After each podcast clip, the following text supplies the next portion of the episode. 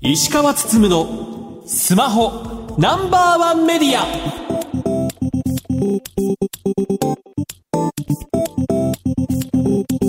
皆さんこんばんは。石川つつむのスマホナンバーワンメディア。パーソナリティスマホ携帯ジャーナリストの石川つつむです。アシスタントの松代ゆうきです。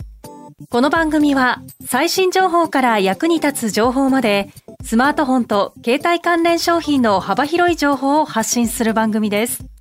先日ですけどもモバイルエコシステムに関する競争評価最終報告に関する意見募集に寄せられた意見が公開されたといったものがあります。ま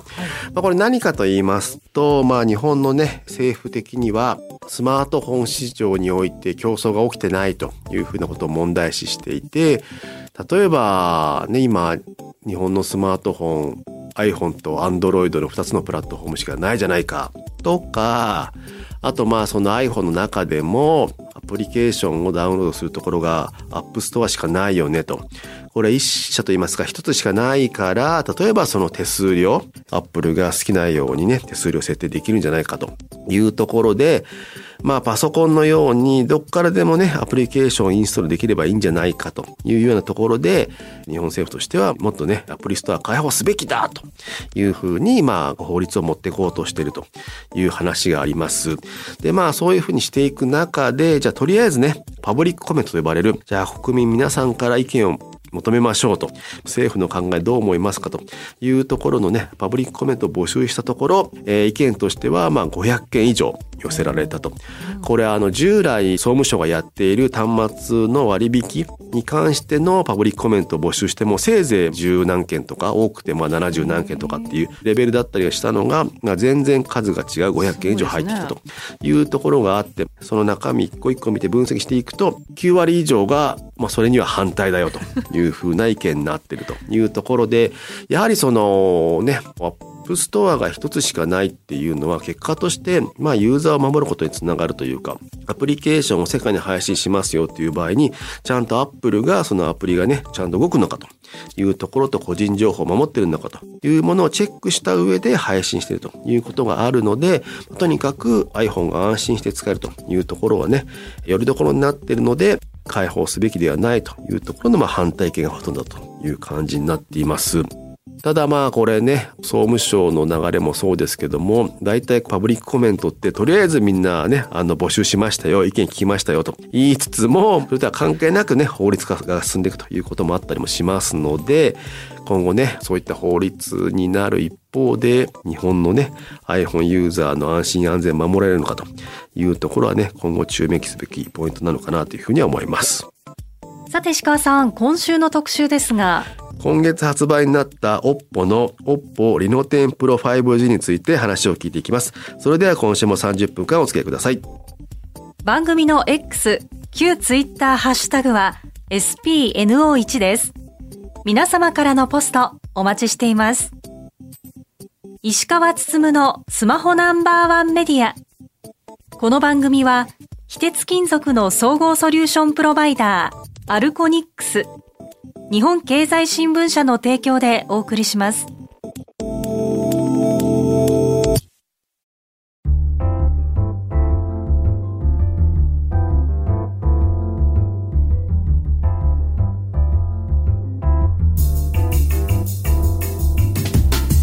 お聞きの番組はラジオ日経石川温のスマホナンバーワンメディア。それでは今週の特集です。28分ワンダフルチャージ OPPO Reno10 Pro 5G 発売。OPPO は人気の Reno シリーズのニューモデル。OPPO リノテンプロ 5G を10月6日から販売しました。約28分で100%充電できる急速充電が注目のスマートフォンとなっています。本日は OPPO ジャパンより専務取締役の河野健三さんにお越しいただき OPPO リノテンプロ 5G の魅力についてお話を伺っていきたいと思います。河野さんよろしくお願いします。よろしくお願いします。よろしくお願いします。えー、 OPPO さんには昨年リノ 7A を特集しましたがリノ 9A を間に挟み今回は OPPO Reno10 Pro 5G について紹介していただきたいと思います。まず今回スマホの名前から A が消えてあえて 5G というのがつきましたけどもこれ何か理由があるのでしょうか？OPPO は世界60カ国の国や地域でスマートフォンを販売しておりますけれども、はいリノ A シリーズについては日本で設計と開発を行っている日本専用モデルという形になっております。はいはい、今回の OPPO リノ10 Pro 5G は今年の7月にグローバルにて発表を行った端末となっておりまして、まあ、このグローバルモデルのため、まあ、A がついていないという形になっております。なるほど。まあけどグローバルモデルでも十分まあ日本で問題なく売れるという感じなんですかね。そうですね、まあ、日本で売るにあたっては、お財布携帯対応ですとか、そういったところをしっかりと抑えたモデルという形となっております。で、ね、まあ、実際その、まあ、新製品をポリの10プロ 5G ですけども簡単にご紹介お願いできますでしょうか。はい、それぞれの特徴をすべて挙げるとちょっと時間が長くなってしまいますので、はい、まあ、パッと挙げるだけでも大きく分けて6つ、はい、あると思います。まず1つ目が 80W スーパーボークの急速充電対応。約28分で100%まで充電が可能となっております、はい、2つ目ですが 4600mAh のバッテリー。4年間長持ちの長寿命バッテリーというふうになっております。3つ目三眼カメラを搭載しておりまして広角超広角2倍望遠と特にポートレートに強みを持ったカメラとなっております4番目高級感あふれるデザインと質感5番目6.7インチの有機 EL フル HD プラス 120Hz の10億色という形になっております。最後になりますけれどもマイナンバーカード対応とお財布携帯機能がついているということですが詳しくは他にもございますのでぜひウェブサイトでご確認ください。はい、真城さんじゃあ実際に持って感想いただいてもらえますかね。はいああ薄いですね。すごい薄い。これぐらい薄いと、まあ、小銭入れとか財布と一緒に持ち歩ってポケットに入れたりしてもそんなにかさばらなくていいなって思いました。あとこれ今ある色なんですけどこれパープルなんですかね？はい。パープルのスマホってそんなに多くないのでちょっと目を引くなという印象ありますよね。ありがとうございます。実際写真撮ってみてどんな感じですか？撮ってみましょう。はい。いい感じに撮れてますか？あのどうなんだろうこれ反応が早いのかな？望遠はそうですね。ポートレートモードを指定すると、はい、あの2倍のはい、うん、に自動で切り替わります。よりボケ身を生かした撮影が売りという端末です。あ確かにそうですね。私が何かしてるわけじゃないけれども今これスタジオのマイクに焦点当てたらもう周りがボケてますね。うんなんかそんなに考えず撮れるのかなっていう感じしますね。なるほど。という中でおすすめのポイントどの辺になってきますかね？発表会の時でもご説明を差し上げましたが、はい、OPPO リノ10 Pro 5G は3つのおすすめポイントがございます、はいまず1つ目でございますが、80ワットの超急速充電4年間長寿命バッテリーというのが1つ売りになっております。今回の端末なんですけれども 4600mAh の大容量バッテリーですが中はですねあの 2300mAh のバッテリーが2つ搭載されておりましてこれを 80W のスーパーボークという私どもの特許技術フラッシュチャージで超急速充電が可能になっております。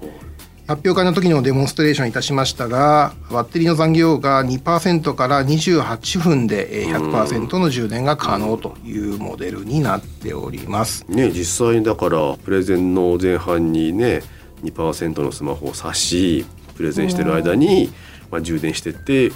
なんとか終わったねみたいな感じでしたもんね。ドキドキでしたね。で まあね、はい、ちゃんとメディアの前で証明してみせたという感じですね。はい。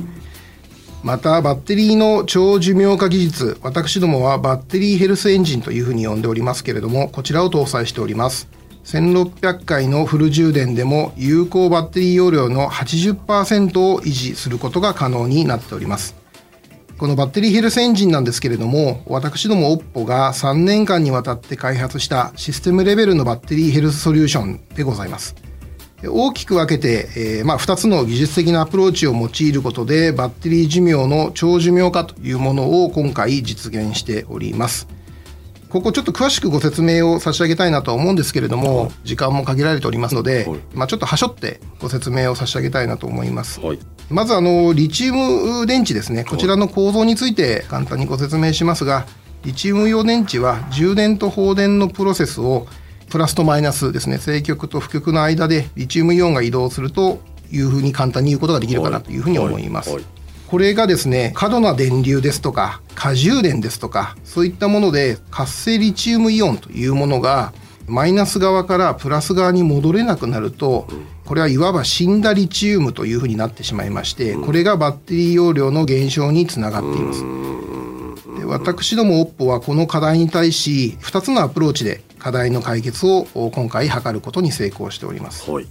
まず1つ目なんですけれどもこちらのその死んだリチウムの体積を増やさないというアルゴリズムを今回新たに開発をいたしました。こちらはマイナス側の電位をリアルタイムに監視することで死んだリチウムが現れる出現するのを防ぐことが可能になっております。マイナス側の電位をリアルタイムに取得するために私どもの OPPO の研究所は約過去3年間にわたって潜在的なソリューションを探求してきました。OPPO は大量のバッテリー性能データというものを保有しておりますのでこちらを全てビッグデータで調査することによってバッテリーモデルの精度を継続的に修正してバッテリーのマイナス側の電位をリアルタイムに追跡できるスマートバッテリーヘルスケアアルゴリズムというものを開発いたしました。でこの技術があるとですねどういう恩恵があるかということなんですが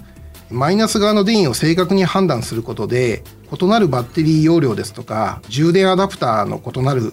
ものであったりですとかまたバッテリー状態ですね。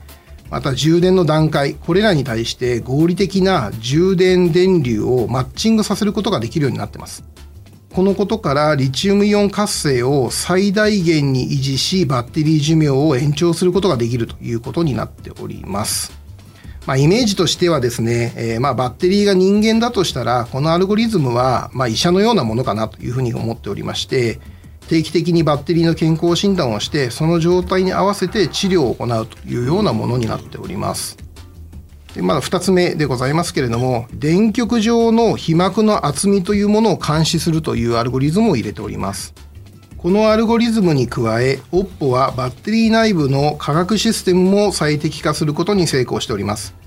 電解液の式を改善することで電極はバッテリーの充電と放電サイクル中に継続的に修復されます。でこの結果より安定した耐久性のあるフィルムである固体電解質界面、まあ、これを我々は SEI というふうに呼んでおりますけれどもが形成されます。でバッテリーが充電と放電のサイクル中に SEI を継続的に修復するのを助け SEI を実時間でより安定して耐久性のあるものにしております。でこれはすなわち充電と放電によって電極に与えられるダメージを減らしこの結果バッテリー性能が向上しバッテリー寿命が延長されるというものになっております。まあイメージとしてはですねバッテリーが疲れた時に自分自身で自分を修復できるというようなイメージでございましてまあ、長い間元気な状態を保つことができるというものになっております。バッテリーヘルスエンジンは疲れないバッテリー作りとそれと疲れた時でも自己修復できるバッテリー作りとこの2つが肝と言えます、まあ、この2つのテクノロジーにより私どもの OPPO リノテンプロ 5G はバッテリー寿命が業界標準の約2倍となっております。いやかつてこの番組でここまでバッテリーについて語られたことはなかったなっていう。OPPO としてはまあ根本的にバッテリーをしっかりと管理しながら充電しているというところは全然他社と違うという感じですよね。今回のリノテンプロ 5G はですねまさにこのバッテリーのところを非常にちょっと強調してお話をしたかったなというところもございまして、今回こういった場で口頭ではございますけれどもあの解説をさせていただいております。はい、えー、おすすめのポイントを2つ目教えてください。光学2倍望遠で本格的なポートレートの撮影が可能となっております。カメラを起動してポートレートを選択すると自動で光学2倍望遠カメラに切り替わり被写体に自然と寄ることができます。ボケ具合を調整しながら撮影できるため理想的な仕上がりにできます。また撮影時や後でも14種類のフィルターでさらにクリエイティブに楽しむことが可能となっております。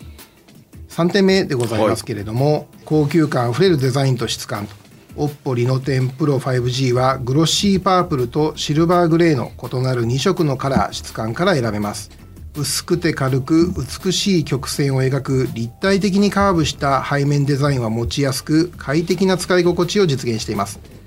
また AGC 社の強化ガラスドラゴントレイルスター2を採用しており割れにくい傷つきにくいというのも特徴でございます、だから増代さんがね感じたところってまさにね特徴のとこだったのかなというとこですよね。まあ、確かに非常に質感高くて結構いい感じですがこれねリノ 9A が4万6800円だったのに高いし、まあ、今回4万円程度値上げしているという感じになってますけどもこのまあ値上げについてはどういう考え方なんですかね？円安というのはですね私ども OPPO だけではなくて、はい、えー、まあ、どのメーカーさんにとっても非常に悩ましい問題であるというふうに捉えておりますが、うん、今回の Reno10 Pro 5G につきましては性能やスペック面そういった点からするとですね、まあ、魅力的な価格で導入できたかなというふうに考えております。うん製品と価格のバランスという部分は日本上陸以来常に意識してきた部分でございますけれども昨今の状況を踏まえつつ日本市場に適した価格で商品を展開していくという部分そして価格だけではない製品だけの信頼性というものにもより注目していきたいというふうに考えております。で今回まあキャリア向けとしてまあソフトバンクから出る一方で、まあ、MVNO 向けには SIM フリーといった感じで出ていますけどもこれまあ販売の方法としては OPPO としてはどういう考えスタンスなんですかね？今回の OPPO Reno10 Pro 5G ではソフトバンク様の神ジューデンに対する強い思いというか急速充電の拡大を日本で牽引していくんだということを強く感じております。私どもとしましても OPPO が誇る SUPERVOOC 急速充電技術で日常が大きく変わるということをもっとより多くの皆様に知ってもらいたい。急速充電という便利な技術の気づきのきっかけになりたいと思っているのでソフトバンク様をはじめ OPPO Reno10 Pro 5G をお取り扱いくださっている各社様にはとても感謝をしております。また消費者の方々の選択肢が少しでも増えるということは私どもの目指す部分でもございますのでより良いことかなというふうに思っております、うん、これどうでしょう？日本のユーザーやっぱり充電に関して違いがあるんだっていうふうには気づき始めてたりしますかね。まあ、私ども日本参入以来ですね、はい、お客さんの真のニーズを捉えるんだということを常々発表会の時には私の方からご説明を差し上げましたけれども、はい、実はこの充電速度というものは、声としてはそれほど上がってはいませんでした。しかしながら例えばそのじゃあ何かける何が充電速度につながるかというようなところですとかあとはバッテリーの持ちですね。そういったところを、まあ、ユーザーアンケートの中からあの導き出しましておそらく隠れた本当のニーズは急速充電であろうということがございました。でまあ、今回私どもの持っているスーパーボークという技術とソフトバンク様のニーズが合致したということで今回あの発売をしたという経緯でございます。松代さんなんかその充電に対して普段意識したりしますか？本体がすごい極端に熱くなっちゃったりしてる時とかはやっぱりえ大丈夫？っていう風なちょっと不安を感じる時がありますかね。ね、やはりまあ朝夜充電するの忘れて家出ちゃって足りなくなってで今ね街中に結構ねモバイルバッテリーというかね充電するタワーがあってそこから会員登録してバッテリー持っていけるみたいな感じになったりもするので、ね、そういった充電がないっていう需要を満たす新たなビジネスもあれば一方で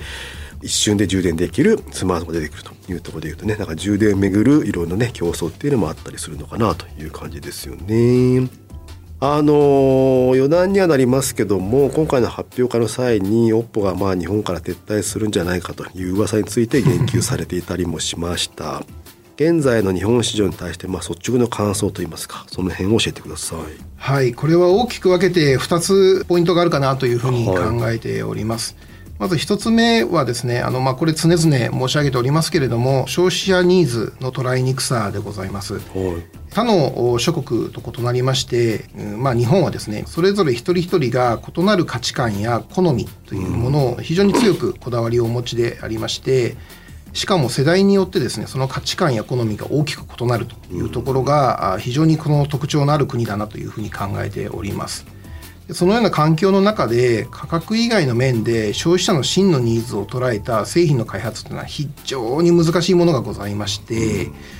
まあ、OPPO に限って言えばですね、実際にご購入なさったお客様のこういった機能が欲しいんだという声と、ソーシャル、SNS でのご意見に実はかなり乖離があるというのも大きな特徴であるというふうに思っております。まあ、OPPO 実はソーシャル向きじゃないんじゃないかなと。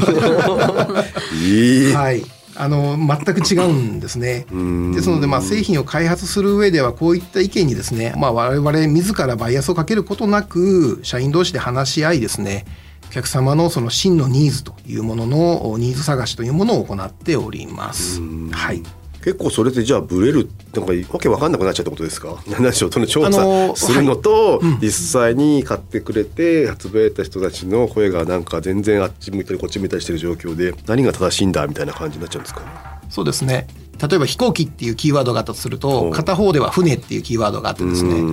全くこう一緒にならないところが非常に面白いなというふうに思ってましてですからそこの真の答えをどう探すかいうところがあの、まあ、我々がこの6年かかって導き出した、まあ、社内の発見力みたいな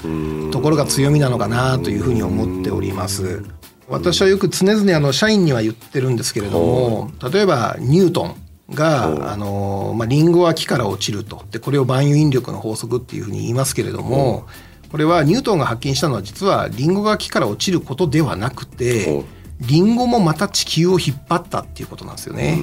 はい、ですからこの万有引力の法則っていう言い方をするんですけれどもですからお客様がこういう機能が欲しいですっていう意見があったとしてもそれが本当に欲しいものなんですかというものをしっかりこう5回以上繰り返して考えて機能に因数分解していくということで私どもあの製品の開発を行っております。なかなか日本法人にとっては難しい仕事をしてるなという感じですよね。なかなか本社とはもう喧嘩しながら そうですよね。そこは本当にね、やはり海外メーカーとしては難しい、まあね、日本の市場も特に難しいという感じですけども、うん、今後その日本市場の展開ってどのように考えたりするでしょうかね？はい。私どもが日本市場に6年前に参入し防水お財布携帯対応のキャリアフリースマートフォンの開発と販売を行ってまいりましたけれども、まあ、ある程度の実績を残してきたということは非常に実は、まあ、意味のあることだとは思っております。おかげさまでキャリアフリースマートフォンのシェアでは1位となりましたし、これはここで言うことではないことかもしれませんけれども、まあ、OPPO に追いつけ追い越せと、多くのメーカー様が今再びさまざまな端末を日本に投入してくださっているというふうに考えております。一方で私どもはこの2年間は世界情勢の変化に合わせかなりコンサバティブな経営を行ってまいりました。そうした経営姿勢からですね、お客様からは会社の存続を危ぶまれる声につながっていたのではないかなというふうに思いますし、また逆にですね、私どもの社員からも同じような声が上がっていたというのも実はあります。はい。で今回の発表会で今後発売する製品は、まあ、急速充電というものにフィーチャーした端末を多く日本に投入していくというふうに私発言をしておりましたけれども、はい、かつて我々が防水お財布携帯で実績を残してきたというのと同じように今年からは急速充電というキーワードで実績を残していこうというふうに思っております。えー、まあオープンマーケットだけではなくてですねキャリアモデルにもご採用いただけるように積極的に活動を行ってまいりますのでどうぞよろしくお願いいたします。どちらかというと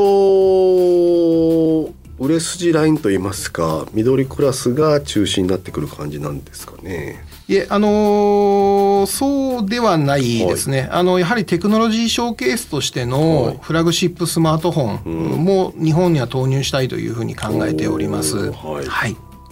さん今までの話聞いて何か感想ありますか？あの私たちもこうスマホで何かするってことはすごいたくさんありますけどスマホに対して何かするっていうとやはり日常的に充電だと思うんですよね。スマホを選ぶ選択肢の中の一つにバッテリーの劣化って非常に気にしている部分あるとは思うんですよ。やはり持ちがいいものを使うんであれば使いたいなっていう思いもありますし。なのでその日常的に当たり前のように行うその充電に先ほどご説明いただいたような多くの技術が結構積み重なっているっていうことを今日とても意識させられたなと思いました。ヨッポって若い会社でポップな会社のイメージありますけどしっかりまあテクノロジーに裏付けされたスマートフォンを作ってるなっていうのはね改めて感じたかなというところですね。急速充電技術に関しましては、まあ、7年前にですねあのクアルコムさんがあのクイックチャージ出されましたけれども、あれとほぼ同時期にですねあのボークという初代が出てますので急速充電に関してはかなりこだわりのあるメーカーでございますうん。ですよねまあだからね、はい、そういった歴史もあるというところでいうとね他の紙充電とは違うぞという感じがね伝わってくるかなということですね。最後にリスナーに向けてメッセージがあればお願いします。変化の激しいスマホ市場においてまた世界においても特に消費者の製品に対する評価が厳しいと言われる日本市場でございますけれども、えー、日本上陸から無事に6年目を迎えて OPPO のブランド認知も順調に上がってきておりますまたパートナー企業様ともとても良好な関係を築いて共にビジネスを展開できているのはひとえに OPPO をいいねと応援してくださっているユーザーの皆様のおかげでありますしまたあの6年間一緒にですね会社を牽引してくれた社員のおかげだというふうに考えております。この場をお借りして心から感謝の意を伝えたいというふうに思っております。これからも OPPO をよろしくお願いいたします。本日はありがとうございました。ありがとうございました本日のゲストは OPPO の河野健三さんでした以上特集28分ワンダフルチャージ OPPO Reno Ten Pro 5G 発売でした。